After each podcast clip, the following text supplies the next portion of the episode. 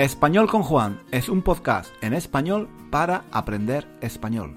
Si tienes un nivel intermedio o intermedio alto de español, nuestro podcast te puede ayudar a mejorar tu nivel de comprensión y a aprender gramática y vocabulario en contexto, de una forma natural, escuchando los comentarios y las divertidas historias de Juan. Puedes leer la transcripción de cada episodio en nuestra página web, 1001 Reasons to Learn Spanish.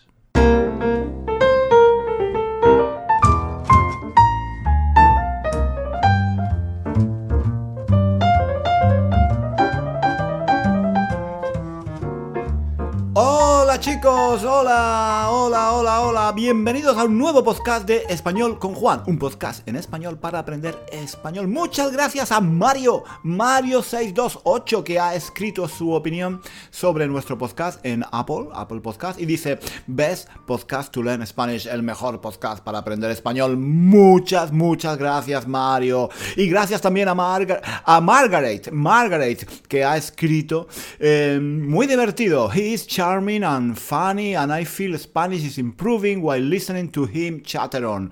Muchísimas gracias a, Margaret, eh, no, sé si pronuncio bien, a Margaret. Te agradezco, te, te agradezco muchísimo que te, que te guste español con Juan y me alegra muchísimo que te parezca útil para mejorar tu español. Muchas gracias a todos, a todos por dejar vuestra valoración en Apple Podcast. Em, y, darme, darme cinco estrellitas. Eso de, de verdad, de verdad, eh, de verdad me da muchos ánimos para seguir adelante. Hacer un podcast es algo, es algo solitario. Yo estoy aquí solo delante del micrófono, sin ver a nadie, sin que nadie me vea. Y, bueno, es, es bonito, es bonito saber que hay gente ahí fuera que me escucha, que le gusta lo que yo hago y que, en fin, encuentra útil estos episodios para aprender español. Muchísimas gracias, muchísimas gracias a todos de corazón. Y ya, sin más dilación, sin más, sin más dilación, vamos al grano, vamos al grano. Chicos, la semana pasada os hablé un poco un poco de mi tía, la enfermera, que era la mayor de mis tías. ¿Os acordáis? Espero que sí, espero que sí.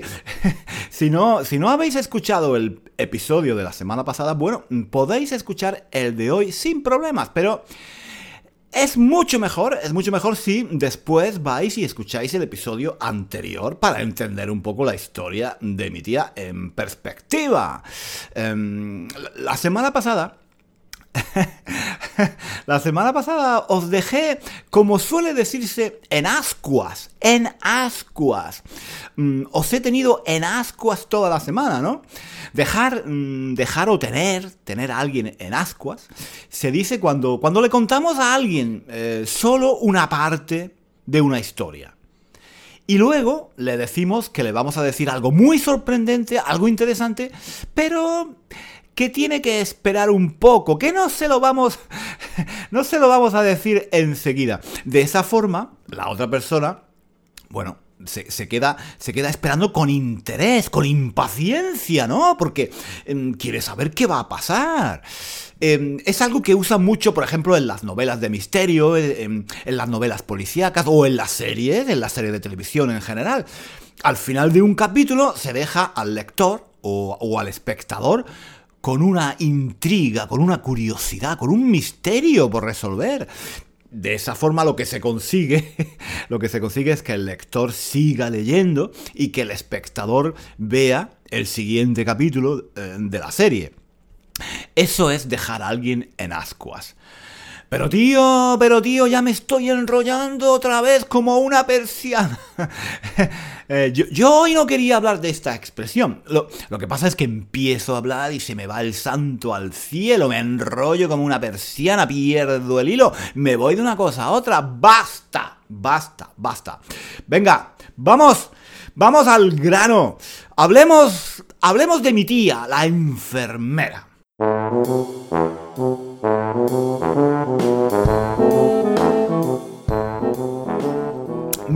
Mi tía la enfermera.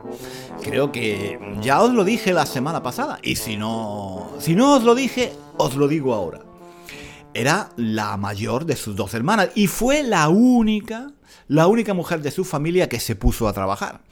Como creo que ya dije también, en aquella época no estaba bien visto que las mujeres trabajaran. A menos que no fuera en un trabajo apropiado para señoritas. Para señoritas.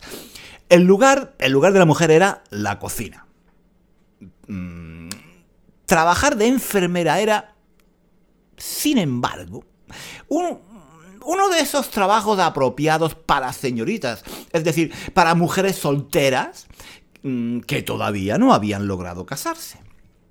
Casarse era obviamente el objetivo final de cualquier mujer, pero mientras tanto, mientras llegaba ese ansiado príncipe, príncipe azul, bueno, era, era aceptable, era aceptable que una mujer realizase eh, ciertos tipos de trabajo. Eso sí, tenían que ser trabajos adecuados a la naturaleza de la mujer.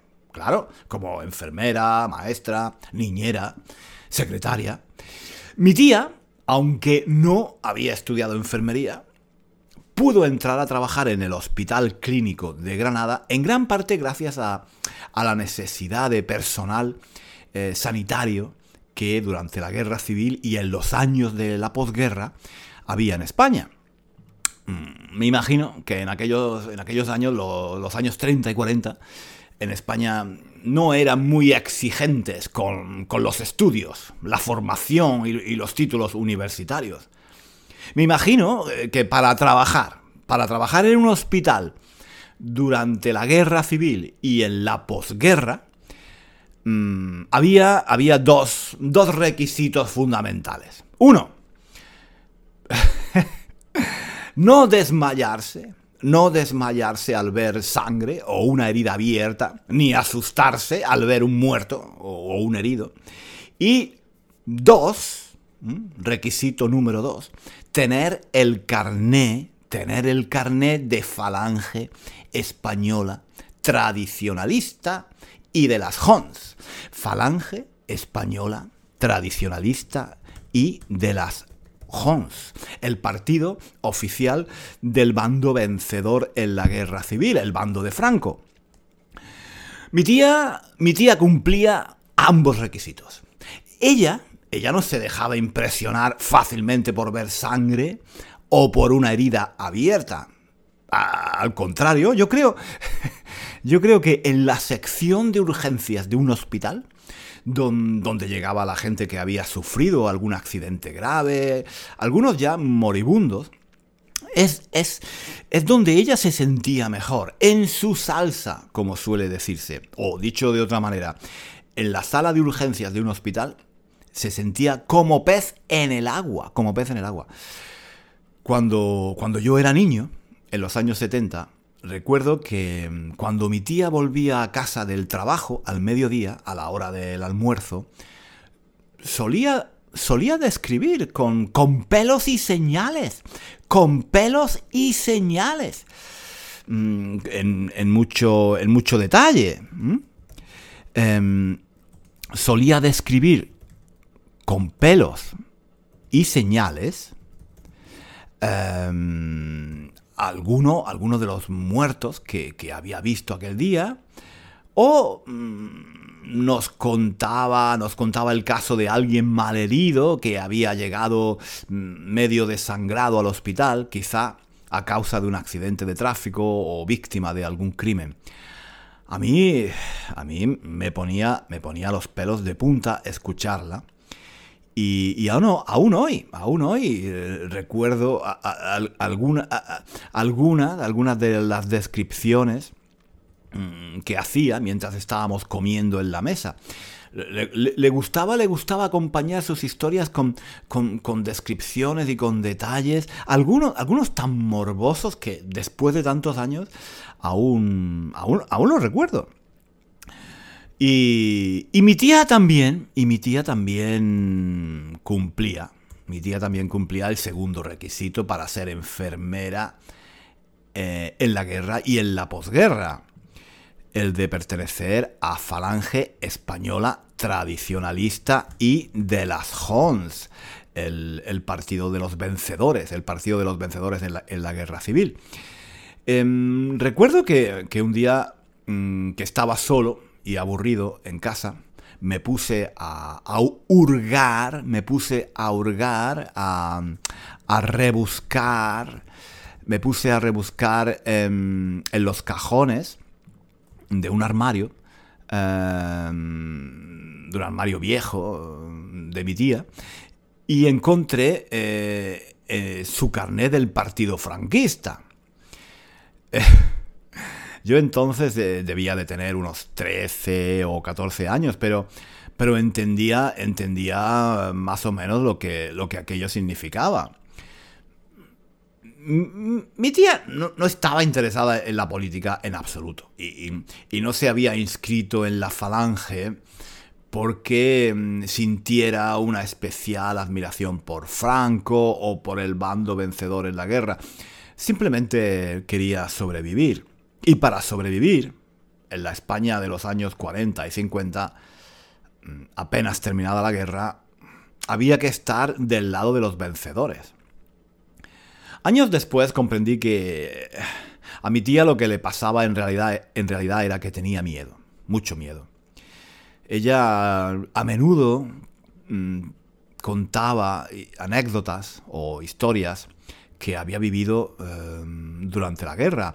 E, eran historias mm, espeluznantes, espeluznantes, que se me grabaron en la memoria como, como los gritos, los gritos de dolor que escuchaba por las noches cuando tenía que quedarse, cuando tenía que quedarse a dormir en el hospital.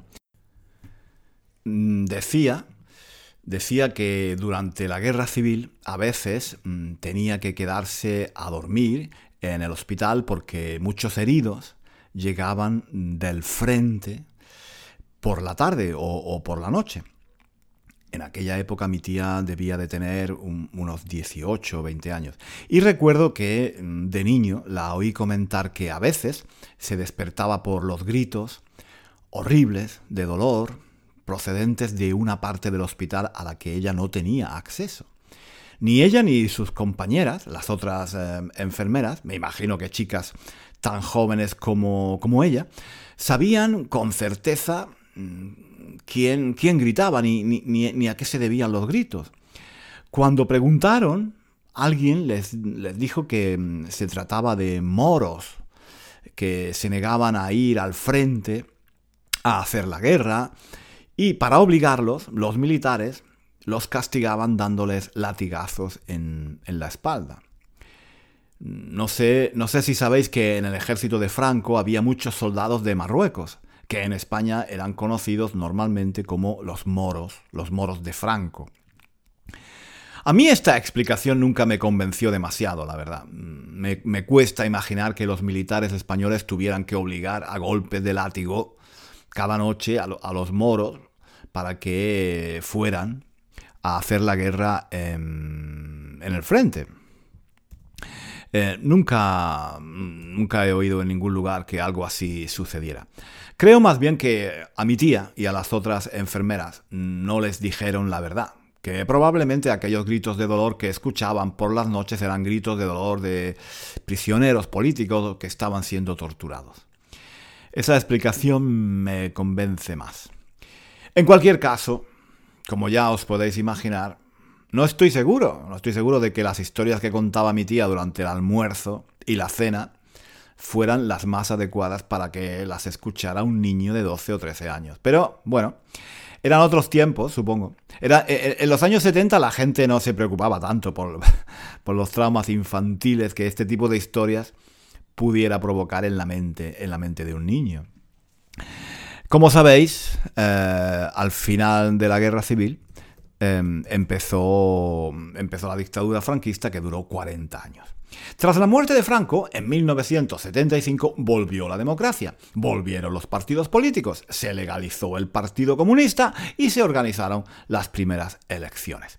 Era el año 1977. Eh, recuerdo que las ciudades se inundaron de propaganda política de, todos los partidos. Eh, eh, había, mm, había carteles electorales por todas partes. y, mítines en todas las plazas a todas horas. Por el centro pasaban coches con altavoces llamando a votar a un partido o a otro, las calles estaban inundadas de octavillas pidiendo el voto y en la televisión cada partido tenía un espacio publicitario para hacer campaña electoral. A mi tía la política no le interesaba lo más mínimo. Ella, como, como tantos viejos de entonces, solo, solo, tenía, solo tenía miedo de que la política llevase de nuevo a una guerra civil. No, no se fiaba. Había, había vivido la, la Segunda República, la guerra civil y la posguerra, y no se fiaba de nadie. Había visto muy de cerca las consecuencias del enfrentamiento entre gente con ideas diferentes. El gobierno de España era mm, todavía un gobierno mm, franquista, pero eran franquistas más moderados, que estaban intentando acabar con la dictadura desde dentro, porque eran conscientes de que no, no tenía sentido continuar durante más tiempo con la dictadura de Franco, especialmente cuando Franco había muerto. Ese gobierno mm, todavía en manos de los franquistas, convocó elecciones generales en 1977. Eran las primeras elecciones generales que se celebraban en España desde 1936. Era un momento de mucha ilusión, pero también de mucha incertidumbre. Nadie sabía lo que podía pasar. El Partido Comunista, que acababa de ser legalizado, se presentaba a las elecciones y una parte del ejército ya había mostrado su descontento. Muchos, sobre todo muchos viejos de, entonces, que habían vivido la guerra y la posguerra, estaban preocupados. Estaban ilusionados, sí, estaban ilusionados. La democracia, las elecciones, la vuelta de los exiliados, la legalización de los partidos políticos, la libertad de expresión. Sí, maravilloso. Todo, todo eso, todo eso estaba muy bien. Pero muchos españoles tenían miedo de la reacción del ejército. Sospechaban que una parte del ejército estaba ya preparando un golpe militar para volver a la dictadura. Y si los militares daban otro golpe de Estado, entonces volvería la guerra, el hambre, los fusilamientos en las tapias de los cementerios. Muchos, muchos viejos de entonces tenían ese miedo, e, esa preocupación de que en cualquier momento todo volviera a empezar. Mi tía decía que no iba a votar. ¿Para qué? ¿A, quién votar? A ella eso no, le interesaba. Ella, ella, ella, ella lo que quería era irse a la playa en verano y ponerse morena. Ponerse morena para dar envidia a sus amigos, comprarse un vestido nuevo, para, lucir sus todavía bonitas piernas y tomar una copa tomar una copa en algún bar de lujo con la esperanza de atraer a algún pretendiente que le propusiera matrimonio. no, e, no, era joven, no era joven, pero em, como dice el refrán, la esperanza es lo último que se pierde. Y ella, aunque ya no fuera una niña, si se arreglaba un poco, aún, podía conseguir, aún podía conseguir que algunos hombres se dieran la vuelta en la calle para mirarle el culo. Y eso, eso a ella la excitaba mucho más que las propuestas de cualquier partido político. Recuerdo, recuerdo que el día, el día de las elecciones, el 15 de junio de 1977, estuvimos todo el día en casa. Ella no fue a trabajar y, yo tampoco fui al colegio era, era miércoles, pero, pero, creo, era miércoles, pero creo recordar que el, que, el gobierno lo, había declarado un día de fiesta para facilitar que la gente acudiese a votar. Mm, durante el día mi tía estuvo tranquila, haciendo algunas tareas de la casa, leyendo un poco, haciendo ganchillo. De repente algo pasó. Eh, las urnas, las urnas cerraban a las 8 de la tarde. Y a eso de las siete y media alguien la llamó por teléfono. Yo, no sabía quién la había llamado ni, ni, qué, ni qué le había dicho, pero a partir de esa llamada su humor, su humor cambió.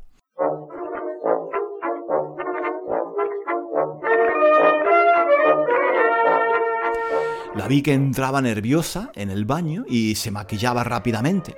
Luego fue a su dormitorio y empezó, empezó a vestirse deprisa. ¡Niño! ¡Niño! ¿Dónde están las papeletas para votar? Me, me, gritó. ¿Qué? ¿Cómo? Yo, yo, yo no entendía nada. A última hora a última hora, cuando las urnas estaban a punto de cerrar, ella había decidido que quería votar.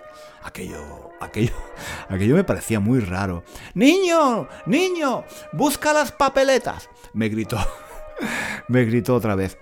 Eh, todos los partidos políticos, todos los partidos políticos habían mandado por correo un montón de papeletas de voto. Cada partido la suya. Mm, claro, para, que fuera más fácil votar por ellos. Nos habían, nos habían llegado cada día las papeletas de Alianza Popular, de Unión de Centro Democrático, del Partido Socialista Obrero Español, del Partido Comunista. Mi tía las había ido tirando em, a la basura a medida que las encontraba en el buzón ni las leía ni le interesaba saber lo que decían. Ella, ella no iba a votar, de todas formas. Sin embargo, ahora, de pronto, cuando faltaban solo 15 minutos para que cerraran las urnas, a ella se le ocurría que quería ir a votar. Había cambiado de opinión repentinamente y yo no entendía por qué. ¿Dónde están las papeletas, niño? Insistía ella cada vez más nerviosa. Yo buscaba por toda la casa, pero no las encontraba. Aquí están, aquí están. La, escuché decir al final. Al final ella misma, ella misma había encontrado las papeletas que buscaba. Yo, yo no entendía por qué había cambiado de opinión, por qué había decidido ir a votar así tan de repente. Pero lo que más curiosidad me daba era saber por qué partido pensaba votar. mientras, mientras se ponía los zapatos y sin que ella se diera cuenta, le, le abrí el bolso. le abrí el bolso y miré, miré las papeletas que había cogido.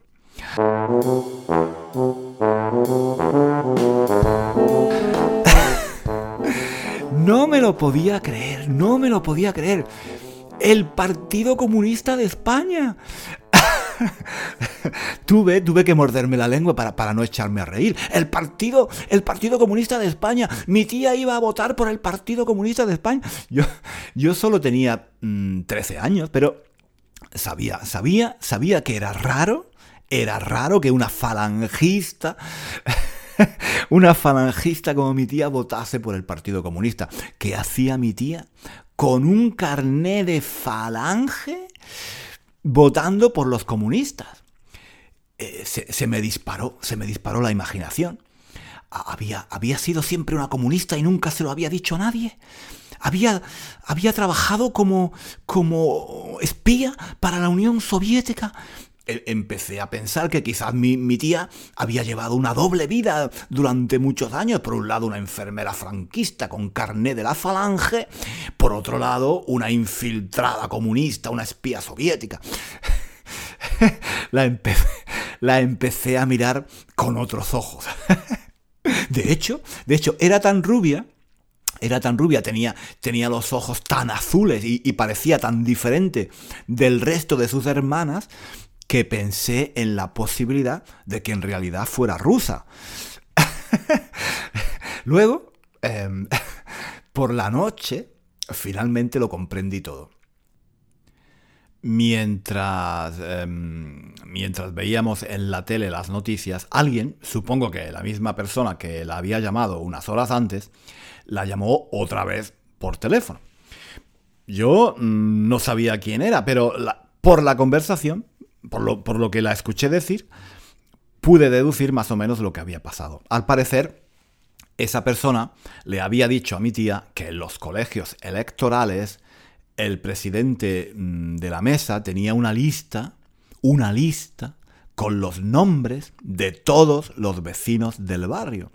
Y hacía una cruz, una cruz, con un bolígrafo, al lado del nombre de la persona que votaba. Eso a mi tía le dio mucho miedo. Em, supongo que le recordó, le recordó los años de la dictadura, cuando llamar la atención, decir algo en contra del gobierno, no estaba bien visto. Y al fin y al cabo, el gobierno, un gobierno que era todavía franquista, mm, mm, había organizado las elecciones y quería que la gente votase. ¿Y, ¿Y, si luego iban a buscar a la gente que no había votado? Franco había muerto, sí, pero el gobierno, el gobierno que organizaba las elecciones, estaba formado por mucha gente del régimen franquista. ¿Sería peligroso no votar en unas elecciones que había organizado el propio gobierno? A mi tía no le gustaba la idea de que el gobierno tuviera una lista de todas las personas que iban a votar y de las que no iban a votar. Supongo que, que eso de una lista de nombres con una cruz, con una cruz al lado de algunos nombres, eh, le trajo malos recuerdos del pasado.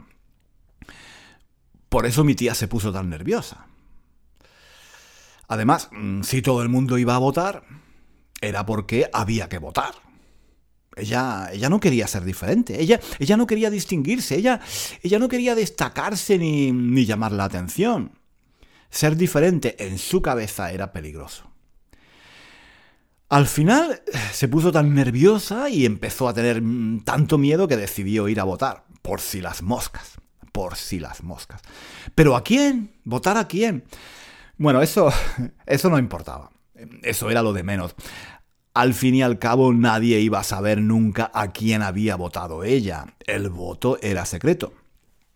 Y claro, como había tirado a la basura casi todas las papeletas de los partidos políticos que nos habían llegado, las únicas que encontró fueron las papeletas del, del Partido Comunista de España. Quizás incluso las tuvo que rebuscar, las tuvo que rebuscar en, el, cubo de la, de la basura. Supongo que pensó que al fin y al cabo daba igual. Total, total, nadie se iba a enterar nunca de que ella había votado a los comunistas.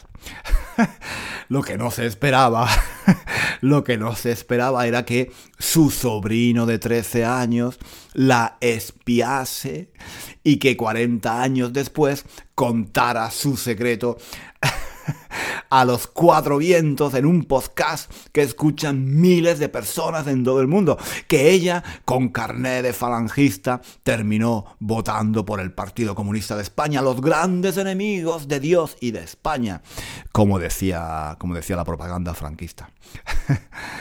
Esas son, esas son las ironías del destino, ¿no?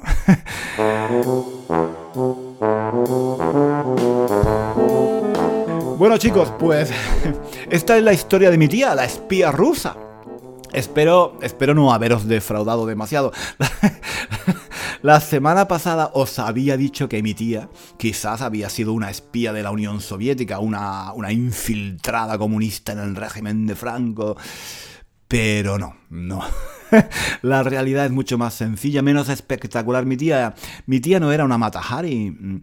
Su colaboración con el Partido Comunista fue bastante más modesta, por decirlo de alguna, de alguna manera. Fue a votar por miedo a las represalias del gobierno franquista y dio su voto al Partido Comunista, el partido más odiado por los franquistas, por casualidad, porque fueron las únicas papeletas que encontró en la casa. Qué paradoja, ¿no? Total, total, que, mi tía, la enfermera, ni era comunista, ni era espía, ni era rusa, ni era nada. En, realidad tampoco era enfermera, tampoco era enfermera, ya que nunca, nunca había estudiado en la universidad ni había ido a la escuela de enfermería para obtener un título. Todo lo, todo lo que sabía de enfermería lo había aprendido trabajando. Y ahora, ahora estoy empezando a sospechar que a lo mejor a lo mejor ni siquiera era rubia. a lo mejor ni siquiera era rubia. Tal vez se teñía el pelo de rubio para, para llamar más la atención. ¿Quién sabe? en fin, mi tía, mi tía era solo una pobre chica, algo coqueta y vanidosa, eso sí, algo coqueta y vanidosa, que vivió en una España muy diferente de la España de hoy y que desde joven hizo lo que tenía que hacer para, para sobrevivir nada más. Si viviera en la España de hoy, yo me la imagino haciendo vídeos en YouTube. tendría, tendría mucho más éxito que yo, por supuesto. Siento la decepción, chicos, pero ¿qué queréis que os diga? ¿Qué queréis que os diga? algo tenía que deciros para manteneros en ascuas, para manteneros en ascuas y que escucharais el episodio de hoy, ¿no? Un abrazo a todos y a todas y nos vemos. No, no, no, no, no, no nos vemos. Nos escuchamos la próxima semana aquí en español con Juan. Hasta pronto. Hasta aquí el episodio de hoy. Muchísimas gracias por escuchar hasta el final. Si quieres leer la transcripción de este episodio o de los episodios anteriores de nuestro podcast, visita nuestra página web 1001 Reasons to Learn Spanish. Allí encontrarás también ejercicios y muchos recursos para aprender español. Hasta pronto.